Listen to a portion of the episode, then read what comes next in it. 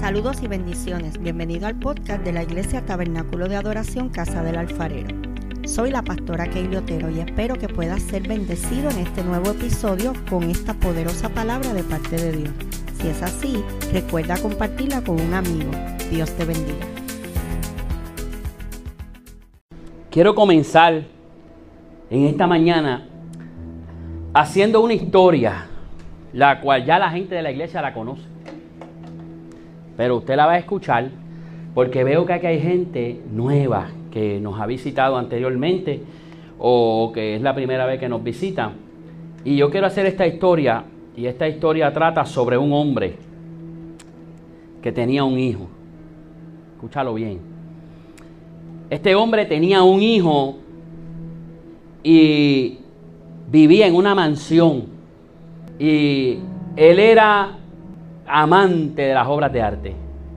Y cuando la gente subía, los pocos que podían llegar a aquel lugar, cuando subían por allí, por aquellas escaleras, veían las obras de arte de Monet, de Van Gogh.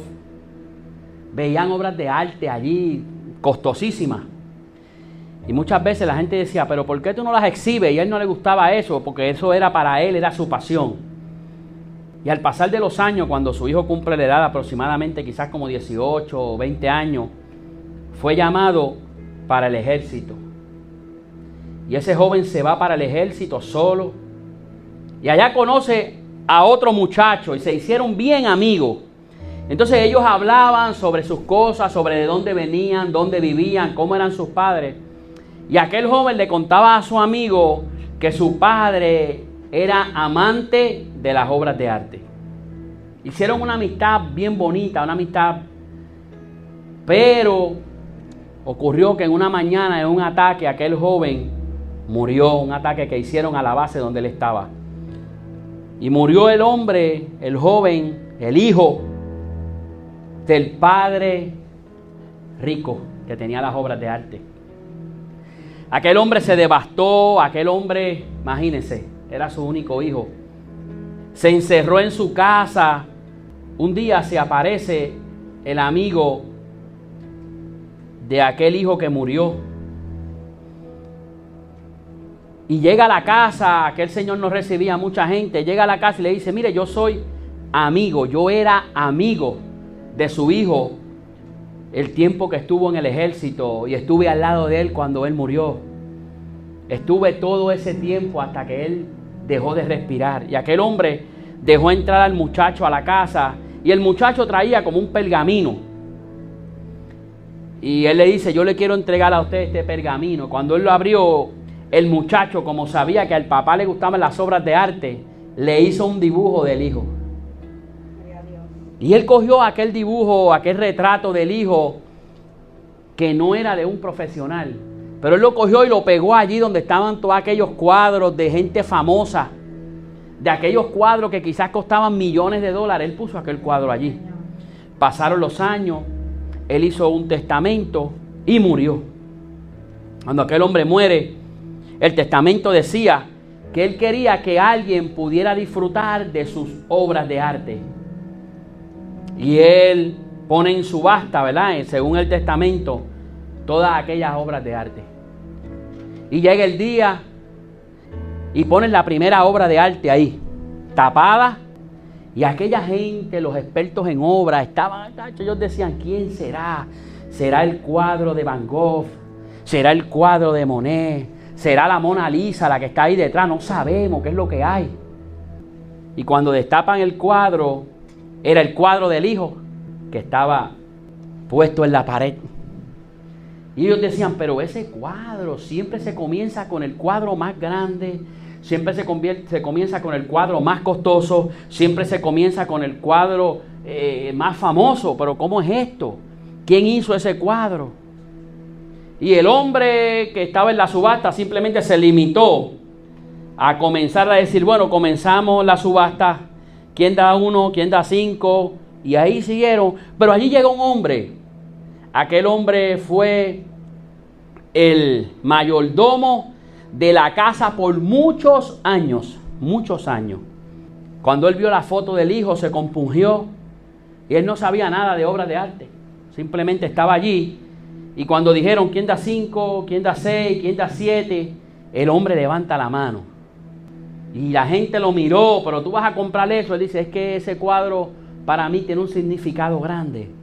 Y es que ese es el hijo del amo. Y yo quiero ese cuadro porque yo vi a ese niño correr por, e, por, por estos pasillos de esta casa. Y yo quiero tener este recuerdo. Y el hombre da con el martillo, dice, cuadro vendido. Y de momento, todo el mundo estaba esperando qué es lo que va a pasar ahora. Entonces el hombre dice, bueno, aquí se acabó la subasta. Y todo el mundo formó un tumulto. Él dijo, espera, lo que pasa es que hay una cláusula en, la, en, la, en el testamento en el testamento dice que el que compre el cuadro del hijo los va a tener todo. Escucha, él dijo, el que compre el cuadro del hijo los va a tener todo. ¿Qué podemos aprender de esto? Que un día nuestro Dios envió a su hijo a la tierra y nos dice, el que tenga el hijo lo va a tener todo. El que tenga el Hijo va a tener vida eterna. El que tenga el Hijo va a tener sanidad. El que tenga el Hijo lo va a tener todo. Eso fue lo que hizo el Señor Jesucristo. Cuando usted acepta al Señor Jesucristo, dice que a los que le recibieron, les dio potestad de ser llamados hijos de Dios, somos hijos. Y al ser hijos tenemos todos los privilegios que tiene un hijo. Y eso lo obtuvimos a través de la muerte y resurrección de Jesús. Desde el comienzo de la vida de Jesús, eh, la vida de Jesús estuvo llena de eventos que marcaron la historia de la humanidad. Esto es un resumen. Antes de Jesús nacer, los profetas lo vieron. Isaías lo vio. Iban a ser de una virgen y todavía faltaban muchos años. Entonces, después de muchos años, había una joven virgen que yo no sé cuál es el problema de la iglesia evangélica que no se atreven a predicar de María, predican de Estel, predican de Rebeca, predican de todas las Marías, menos de la madre de Jesús.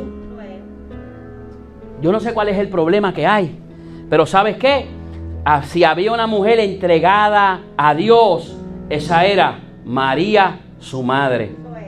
Y aquella mujer tuvo el privilegio de que el mensajero Gabriel bajara del cielo y le anunciara que ella iba a ser madre.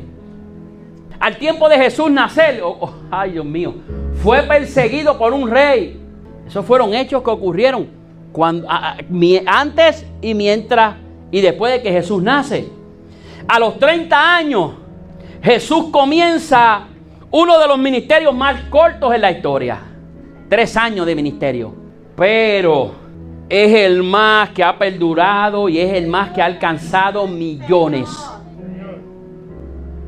Un ministerio corto de tres años. Mira, el calendario se modificó el día que Jesús nació.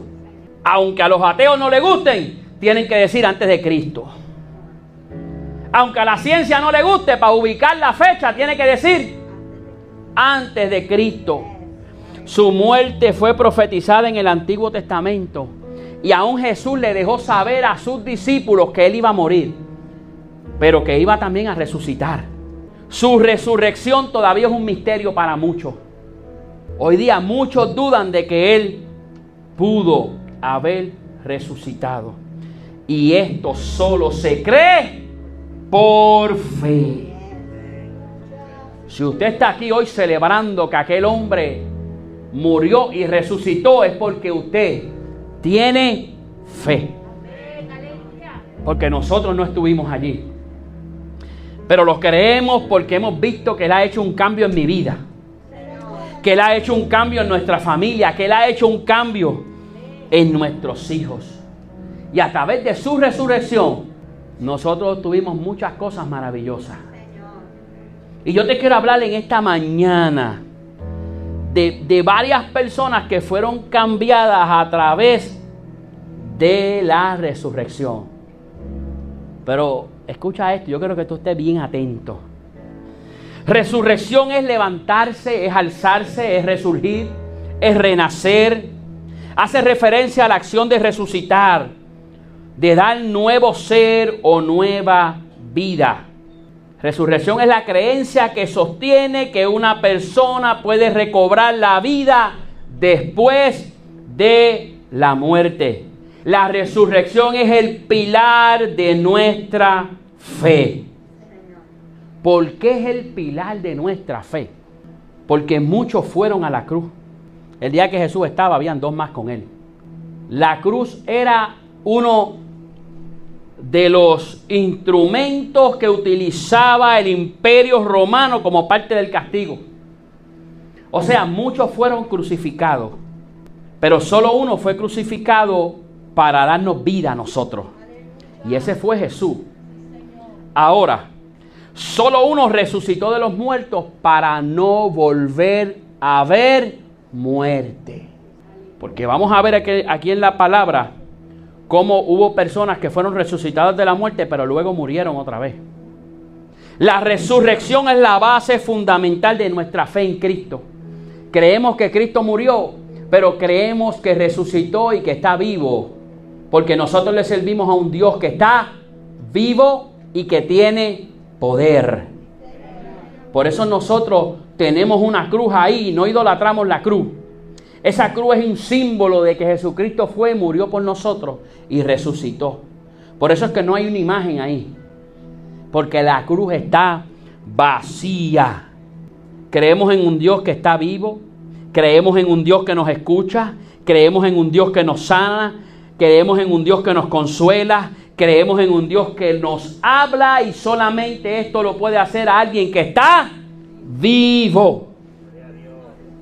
Por eso es que venimos aquí y oramos a Él y le pedimos, porque Él está vivo. Y en Marcos, en el libro de Marcos, en el capítulo 5, hay una historia que usted conoce, que yo conozco, que hemos predicado aquí, es de la hija de Jairo. Vamos a ir rapidito. Y esta era una niña, escucha, quizás alguien que, que sea nuevo. Jairo era un hombre que tenía un puesto. No era cualquier persona. Y tenía una niña que tenía 12 años y esta niña estaba en peligro de muerte, se estaba muriendo. Y su padre, Jairo, había oído hablar de Jesús. Jairo había escuchado de que Jesús andaba por allí y posiblemente había escuchado que había hecho dos o tres milagros.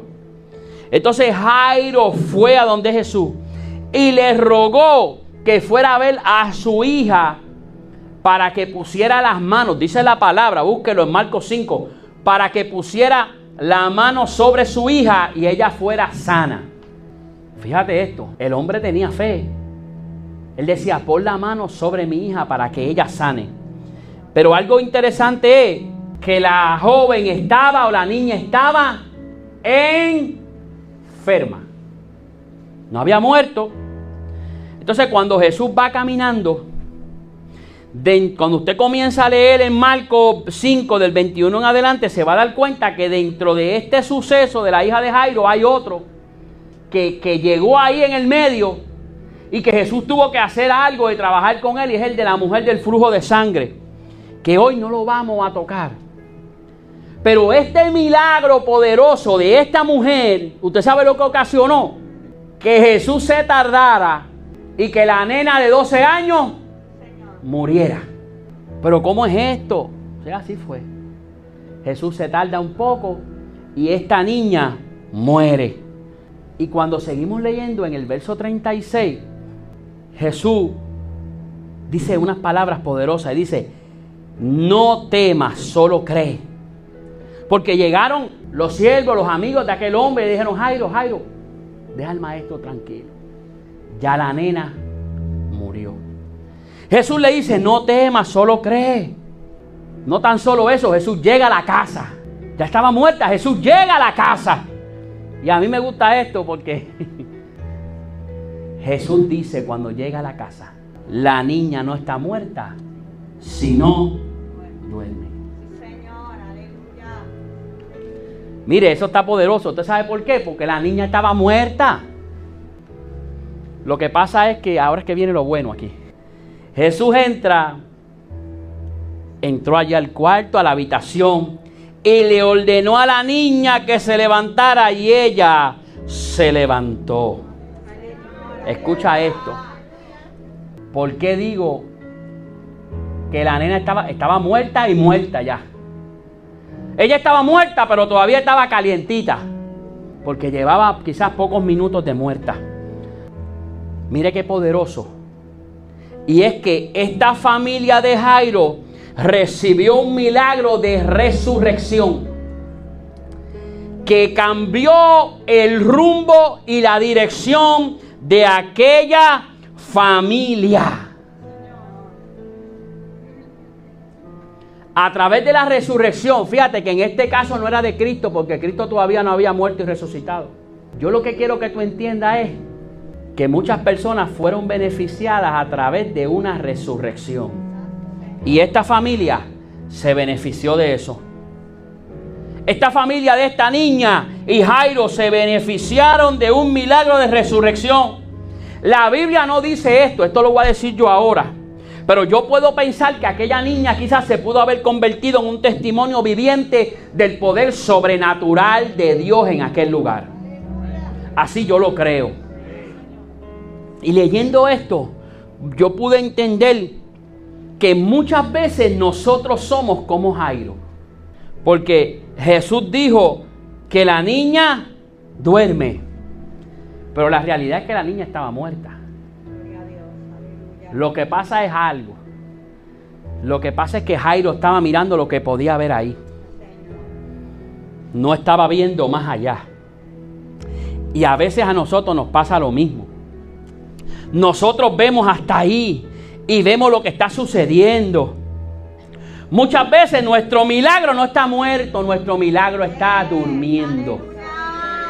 Muchas veces ese milagro está durmiendo ahí y nosotros con nuestros ojos, quizás carnales, eh, podemos verlo, lo vemos más grande de lo que es. Quizás hay un matrimonio que puede estar en tiempo de enfriamiento, pero hay gente que lo declara muerto. Y ese matrimonio está en un tiempo de enfriamiento. Mire, no, no, no nos hagamos los espirituales, porque mi esposa y yo hemos pasado por tiempo de enfriamiento. ¿Ve la pastora? Una vez yo llegué a casa y dije, me voy. Todavía Valeria no había nacido. Y yo dije, me voy de aquí porque yo, muchacho, yo con esta mujer no puedo seguir. Y ella me dijo, no, no te puedes ir porque yo estoy preñada. Jayete. ¿Usted sabe qué? Un saco vacío fue. Fue un embarazo que no era embarazo. Dio positivo y todo, pero no. Y mira a ver si estaba frío que eh, el día que, ella la llevaron al hospital y le hicieron un raspe, yo la dejé allí por la mañana y me fui. No aparecía hasta, hasta las 8 de la noche. Así estaba esto. Esto estaba malo. Malo, malo, malo. Porque ya lo habíamos declarado muerto. Pero Dios tenía otros planes. Y luego de eso, al tiempo, mire, aleluya. Llegó esta muchacha. ¿Qué te quiero decir? Y un pastorado. Y un pastorado que muchas veces el milagro está durmiendo, no está muerto. Y eso le ocurrió a Jairo. Lo único que falta es una persona que crea que solo ese milagro duerme, que ese milagro no está muerto. Y yo me imagino a Jairo con su hija, contento y feliz. Porque a través de aquel milagro de resurrección, ellos tuvieron una nueva vida en Cristo. Y cuando vamos al libro del doctor Lucas, en el capítulo 7, vemos otro relato. Este relato ahora es de una mujer. Es de una mujer viuda. Y esta mujer lleva a su hijo a enterrar. Y dice la palabra y enfatiza que era su único hijo. Algo interesante en este, en, este relato es que ya este joven había muerto. Este no estaba calientito. Ya este joven había muerto, ya lo habían velado y ya lo llevaban al sepulcro, camino al cementerio. Pero algo poderoso ocurre camino al cementerio y es que Jesús se atraviesa en la vida de aquella mujer. E, el problema que tenía esta mujer era que al ser viuda no tenía quien fuera por ella. Por eso es que cuando, cuando nosotros estudiamos aquí la historia de la iglesia, eh, estuvimos hablando del libro de los hechos, nos dimos cuenta que la iglesia se hacía cargo de las viudas y de los huérfanos. Pues esta mujer, a la vez que perdiera su hijo, su único hijo, iba a quedar desamparada. E iba a quedar a la merced de la sociedad, quizá. Quizá eh, eh, para este tipo de personas era difícil conseguir trabajo. Y cuando llevan a este hijo de camino, Jesús, Jesús no iba para allá, Jesús simplemente se los encuentra. Y algo interesante que dice aquí, eh, en Marco, en Lucas 7, es que esta mujer no le pidió a Jesús por un milagro. Ella no le dijo, maestro. Ella no fue y le dijo, Señor. Dice en el verso 13 que Jesús se compadeció de ella. Jesús ve a esta mujer y se compadece. Para esta mujer se habían acabado las posibilidades, se habían acabado las esperanzas de ver a su hijo nuevamente. Pero con lo que ella no contaba era que ese encuentro con Jesús y ese milagro de, de resurrección iba a traerles una nueva vida. Y Jesús se acerca a aquel joven, declara vida sobre aquel joven y aquel joven se levanta. En ocasiones, nuestro milagro está durmiendo, pero en ocasiones lo vamos a ir llevando al sepulcro. En ocasiones ese milagro va a ir camino a la sepultura. Pero si se atraviesa Jesús en el camino, las cosas van a cambiar. Cuando a veces vemos que ya no hay remedio, que esto está malo, mire, yo creo que nosotros íbamos camino a la sepultura ya. Y yo sé que hay muchos testimonios aquí. Nada es imposible para Dios. Y a través del milagro de resurrección de, esta, de este joven, ellos pudieron tener una nueva vida. Y no dudo que hayan proclamado el nombre de Jesús por aquel lugar. ¿Y por qué hoy estamos hablando? Pero ¿por qué no hablamos de la resurrección de Cristo? Lo que pasa es que yo quiero que entendamos que a través de la resurrección nosotros obtuvimos vida. Y esta gente obtuvieron una nueva vida en Cristo a través de la resurrección de cada uno de ellos. En Juan capítulo 11 está la historia de Lázaro. ¿Quién no conoce a Lázaro aquí? Todos conocemos a Lázaro. La palabra narra, Jesús llega a escena ya cuando Lázaro tenía cuatro días de muerto. Estamos quizá brincando la historia. Cuando a Jesús lo mandan a buscar, igual que en el primer caso de Jairo, Lázaro estaba enfermo. No había muerto todavía. Y como dije yo en la pasada predicación, Jesús no se tardó cuatro días en llegar, Jesús se tomó cuatro días en llegar. Él quiso llegar cuatro días después. Y ahí, cuando tú estudias esa parte, puedes entender que, que para aquella gente de aquel lugar era significativo. Y para Jesús era significativo poder llegar al cuarto día y hacer el milagro. Entonces, para que esto fuera más poderoso, Jesús se toma cuatro días en llegar a aquel lugar. Jesús llega a escena ya cuando Lázaro estaba apestando. Ya Lázaro había muerto, ya habían tomado chocolate y ya llevaba unos cuantos días en el sepulcro. Pero ahora es cuando el poder de Dios y ahí es cuando el poder sobrenatural de Dios se hace evidente. Aún después de cuatro días de muerto, Jesús se detiene frente al sepulcro y llama a Lázaro por su nombre. Lázaro, ven fuera. Para las hermanas de Lázaro ya esto estaba escrito. Para las hermanas de Lázaro ya, ya esto estaba ahí, ya perdimos a Lázaro. Pero ellos no contaban con que Jesús iba a estar en escena. Llamó a Lázaro. Y este sale del sepulcro. Y hay algo aquí, mire, que vuelvo y le digo algo que yo, la iglesia lo sabe, que yo lo he contado otras veces, pero es que cada vez que yo cuento esta escena es que me encanta. Porque yo siempre digo, y eso soy yo, y es que cuando usted lee en Juan 11:44, dice, y el que había muerto salió atada las manos y los pies con vendas el rostro envuelto en un sudario y Jesús le dijo desatarle y dejarle ir. Y cuando usted se pone a leer eso, usted se tiene que detener ahí. Por eso es que la palabra, cuando usted la lee, usted comienza ahí como que a saborearla y a buscar las palabras. Usted se goza porque usted descubre cosas poderosas. Y entonces ahí dice que salió atada las manos y los pies con venda. Y Jesús le dijo desatarle las manos y los pies. Entonces yo te digo a ti como en esta mañana una persona atada, John, como una persona atada las manos y los pies puede salir caminando. ¿Cómo tú crees que puede ocurrir eso? Y ahí es donde yo empiezo a hacer una película en mi mente. ¿Cómo este hombre atado las manos y los pies pudo haber salido? Y como yo le digo a la iglesia, yo soy de los que pienso que Lázaro tuvo... Yo me imagino que Jesús levantó la mano así, Lázaro. Y Lázaro salió, no sé, como flotando en el aire. Así es que yo lo veo. Usted puede diferir de mí, usted puede, eso no hay problema, porque yo lo que estoy diciendo es lo que yo pienso. Porque si Jesús le dijo desatarle las manos y los pies, entonces ¿cómo él salió caminando?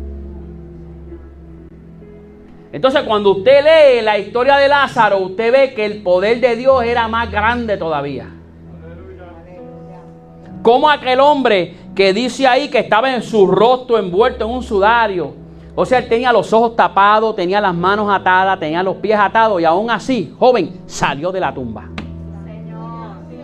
El milagro es más poderoso todavía.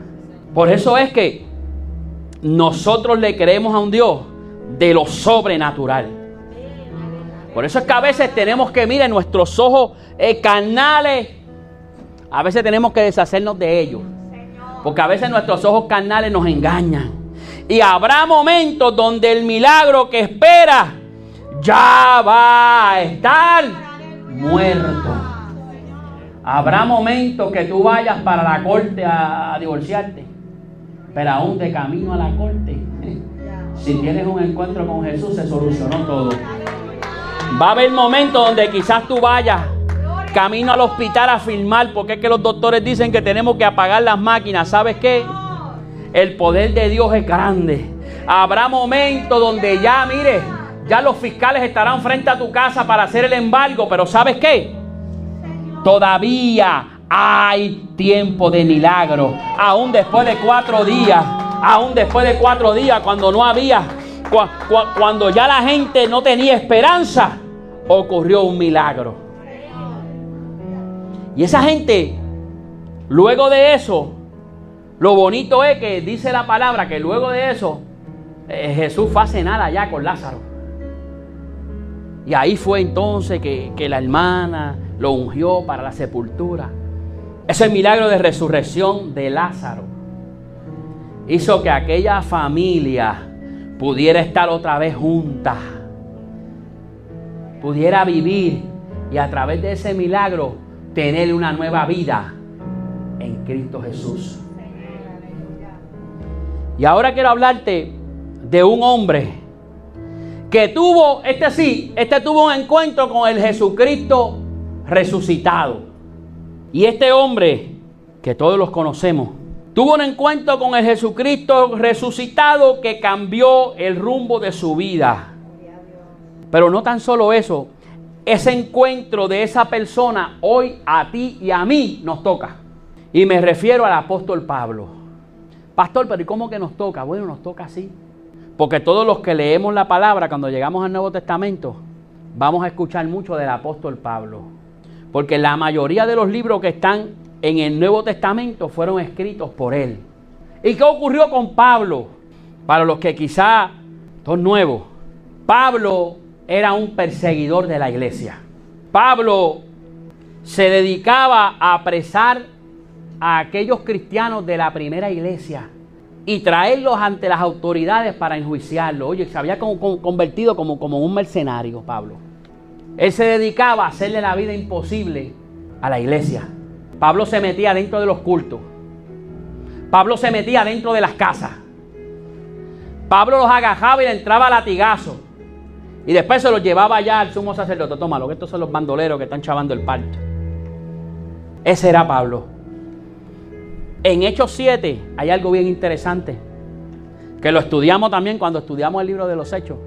Y es que en Hechos 7 se narra cuando apedrearon a uno de los discípulos, Esteban, de aquellos que anduvieron allí, que predicaron.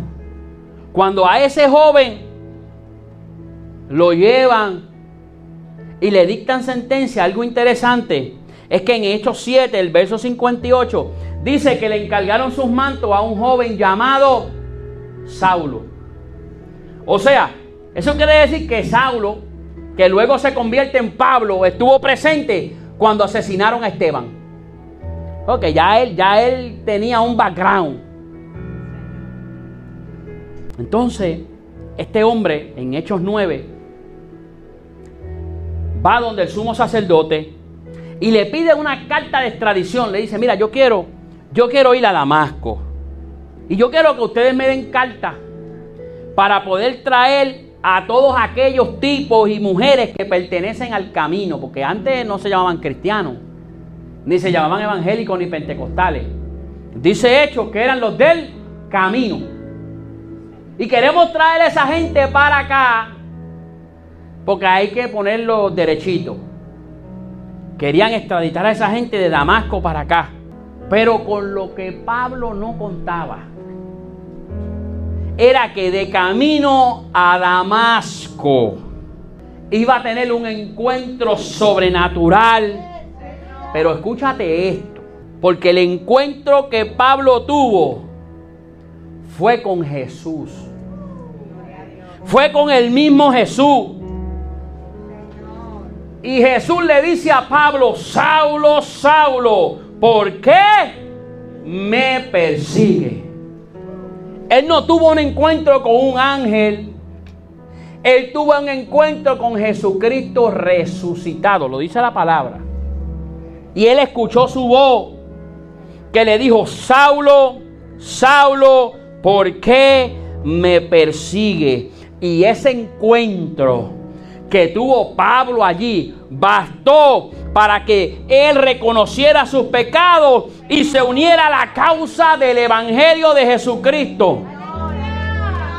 Y esa causa del Evangelio de Jesucristo es únicamente la salvación de las almas que se pierden. No hay otra cosa. El fin del Evangelio es ir y traer a las personas que están afuera acá. No para que haya más ofrendas. No para hacer la iglesia más grande. Ir y hacer discípulos. Porque Cristo viene. Porque Cristo va a venir algún momento.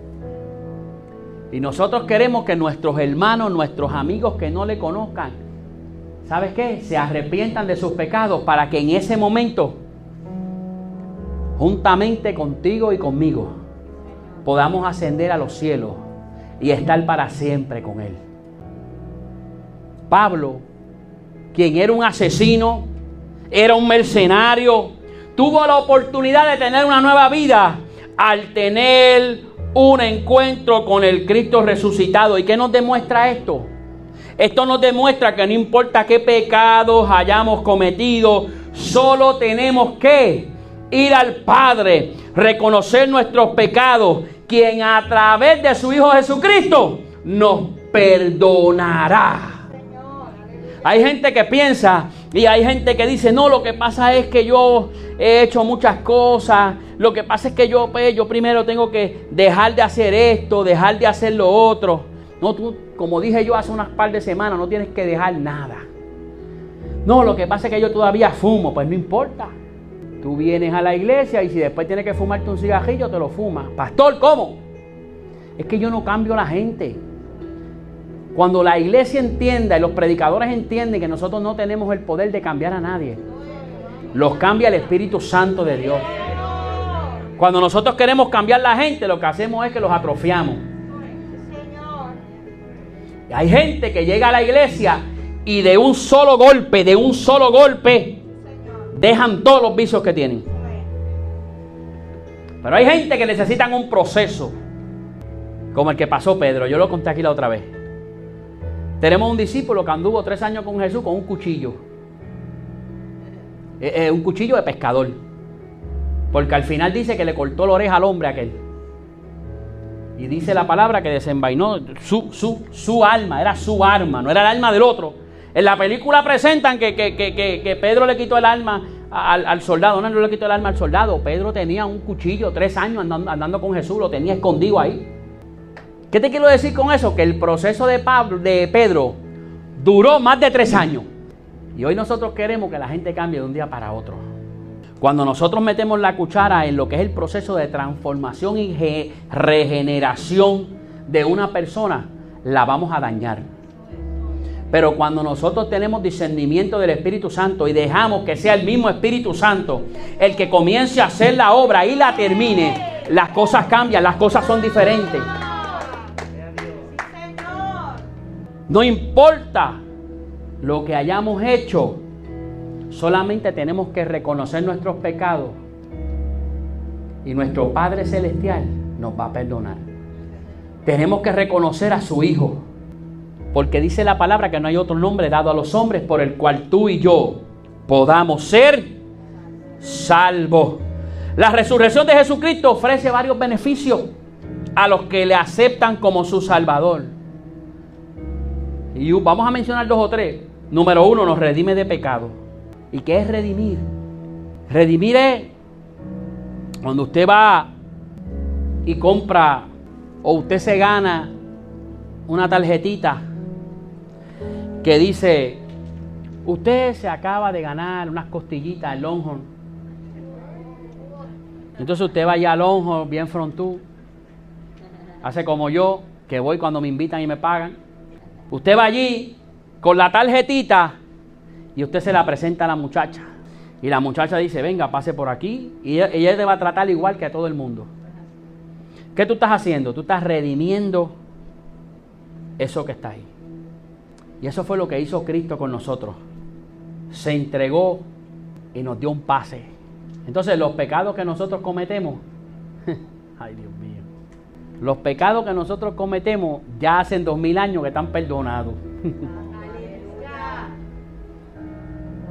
Por eso es que cuando tú vas al Padre y pides perdón en el nombre de Cristo, Él perdona tus pecados. ¿Por qué? Porque ya hacen dos mil años que fueron perdonados. Sin resurrección no hay redención. La cruz fue el pago y la resurrección lo valida. Las dos cosas van juntas. Yo no voy a decir en esta mañana que la resurrección es más importante que la crucifixión, porque es que si no hubiera habido crucifixión no hubiese habido resurrección. La cruz fue el pago y la resurrección lo valida. Él nos redimió de pecado. Nos justifica. ¿Y qué significa la justificación? Significa que somos presentados ante el Padre como si, como si nunca hubiésemos pecado. ¿Y cómo es eso? Bueno, pues tenemos un abogado que está ahí, entre medio. Y cuando nosotros pecamos, Jesucristo se presenta ante el Padre y dice, oye, ya yo pagué, ya se hizo justicia, ya Él fue perdonado. Por eso es que cuando el enemigo quiere venir a traerte cosas a tu mente por un error que tú cometiste, ya el enemigo está vencido. Ya Jesús, tú estás cometiendo el pecado y ya Jesús está justificándote frente al Padre. A veces yo lo veo así, a veces yo digo, Señor, perdóname. Porque a veces yo veo que nosotros estamos cometiendo el pecado y ya está Jesús frente al Padre, como que tapándonos ahí. Padre, perdónalo. Porque si no fuese así, yo creo que el Padre manda algo y no. Somos justificados a través de la resurrección. La resurrección nos devuelve la unión y comunión con Él. Nuestro espíritu nace de nuevo. Somos devueltos a la comunión que teníamos originalmente con el Padre. ¿Y cuál es esa comunión que teníamos originalmente con el Padre? Tenemos que entonces ir al libro de Génesis. De esa comunión que tenía Adán. Por eso es que la palabra dice que por Adán entró el pecado. Pero por uno, que es Jesucristo, obtuvimos el perdón de esos pecados. Entonces Jesucristo nos devuelve esa comunión que había entre Dios y el hombre. Por eso es que hoy nosotros no necesitamos matar una gallinita, matar una tórtola, matar un corderito, porque a través de la muerte de Jesucristo tú y yo tenemos acceso directo a la presencia de Dios. Y esa comunión fue devuelta a través de la muerte y resurrección de Jesucristo. A través de su muerte y resurrección no tenemos que aceptar la enfermedad, ya que por su llaga fuimos curados. Ah, que no nos vamos a enfermar, nos vamos a enfermar. Pero yo no tengo que aceptar la enfermedad. Dice la palabra, por su llaga fuisteis sanado. Su resurrección garantiza nuestra propia resurrección. ¿Y cómo es esto? Pues esto es sencillo. Aunque nuestro cuerpo físico deje de existir, tenemos espiritualmente una vida eterna. Por eso es que cuando una persona muere en Cristo, pasa de vivir en este cartucho que nosotros tenemos que cuidar mientras estemos aquí, pasa de vivir en este cartucho que nosotros le llamamos cuerpo, pasa a vivir en una dimensión espiritual y esa dimensión espiritual es eterna. Ahora yo te tengo que decir algo hoy. Esa dimensión espiritual, sea para un lugar eterno de gozo o sea para un lugar eterno de tormento, ¿sabes qué? Es eterna. Por eso es que la resurrección nos garantiza que aunque nuestro cuerpo muera, nuestro espíritu va a seguir viviendo. Y viviremos eternamente con Él. En un lugar donde no habrá enfermedad, donde no habrá peste. La resurrección de Cristo es lo que hace posible nuestra salvación. Si Él no hubiese muerto y resucitado, no hubiera vida eterna. La resurrección de Jesús destronó a Satanás. Y usted tiene que entender esto. Y es que ya el enemigo está vencido en el nombre de Jesús. Nuestro trabajo no es pelear con el diablo, ni estarle pisando la cabeza al diablo, ni estar peleando con él que todo lo que nos ocurra es del diablo. Dice la palabra que nuestro trabajo es resistirlo, resistir al diablo. No vamos a pelear porque ya Jesucristo lo derrotó. Él viene a molestar. Él viene, como decimos en buen puertorriqueños, a tirar y a jalar. Pero ya Él fue derrotado en la cruz del Calvario. Y cuando Él resucita, le arrebata las llaves de la muerte. Entonces ya el diablo no tiene potestad sobre nosotros. Puede venir a molestar. Pero ya Él sabe que Él está vencido. Y usted tiene que entender esa palabra. Porque mire, en el momento que Él venga a molestar, Usted tiene que levantarse firme, levantarse en su casa, levantarse en su hogar. Tomar esa palabra de autoridad. Recordarle que ya Él fue vencido en la cruz del Calvario. Que Él no tiene parte, no tiene suerte con tu familia, contigo. Si le resistimos, seremos más que vencedores. Todo esto a través de la resurrección. Hoy es día de tomar la decisión y apropiarnos de todos los beneficios y privilegios que tenemos a través de la resurrección de Jesucristo. Vimos cómo gente fue eh, sanada, cómo gente tuvo una nueva vida a través de resurrecciones de ellos. Las que vimos ahí fueron resurrecciones que hizo Jesús a personas como tú y como yo. Y esa gente pudo experimentar una nueva vida. Vimos cómo Pablo a través de un encuentro con el Jesucristo resucitado, tuvo nueva vida. Y hoy, en esta mañana, yo te quiero decir y quiero ratificar nuevamente que nunca olvidemos el sacrificio de Cristo.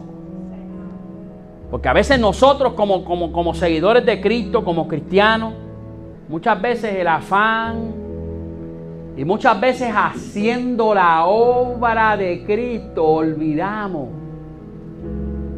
su sacrificio, su muerte y resurrección. Es algo que no podemos olvidar. Muchas veces haciendo lo bueno. Muchas veces haciendo lo que Él nos encargó, se nos olvida. Y a veces no reflexionamos en eso. Cuando una persona no valida su resurrección, automáticamente invalida su muerte. No, porque es que Jesucristo dicen que resucitó. Si tú no crees que resucitó, se invalidó su muerte. Por eso es que esto es algo que se cree por fe. Porque cuando usted va a los libros de historia, muchos, o la gran mayoría, hablan de un hombre que se llamaba Jesús, que caminó, que hizo milagros, y que el imperio romano junto con los judíos lo llevaron a la cruz y murió. Si usted lo busca, va a aparecer. Muchas religiones así lo ratifican. Que hubo un hombre que se llamaba Jesús que murió. Pero cuando llegamos a la resurrección, ahí muchos no se ponen de acuerdo. Ahí muchos entonces jalan para aquí, para allá. Dicen, no, lo que pasó fue que los discípulos se lo robaron. No, lo que pasó fue que a lo mejor él estuvo en un trance. Pero tú y yo hoy lo creemos por fe. Creemos que Él murió. Creemos que Él resucitó. Y creemos que Él ascendió a los cielos para estar a la diestra del Padre. ¿Sabe lo que Él hace allí? Intercediendo por ti y por mí.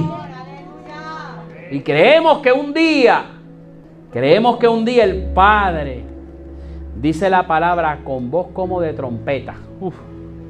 Dice que lo va a enviar y nos va a llamar con voz como de trompeta. Yo estoy esperando ese momento. Cuando yo me criaba, eh, hablaban de eso y eso era terror. Gloria a Dios por esta generación. Que no tuvo que escuchar a los predicadores diciendo que a los niños le iban a sacar los dientes, que le iban a romper las orejas, que le iban a arrancar el pelo.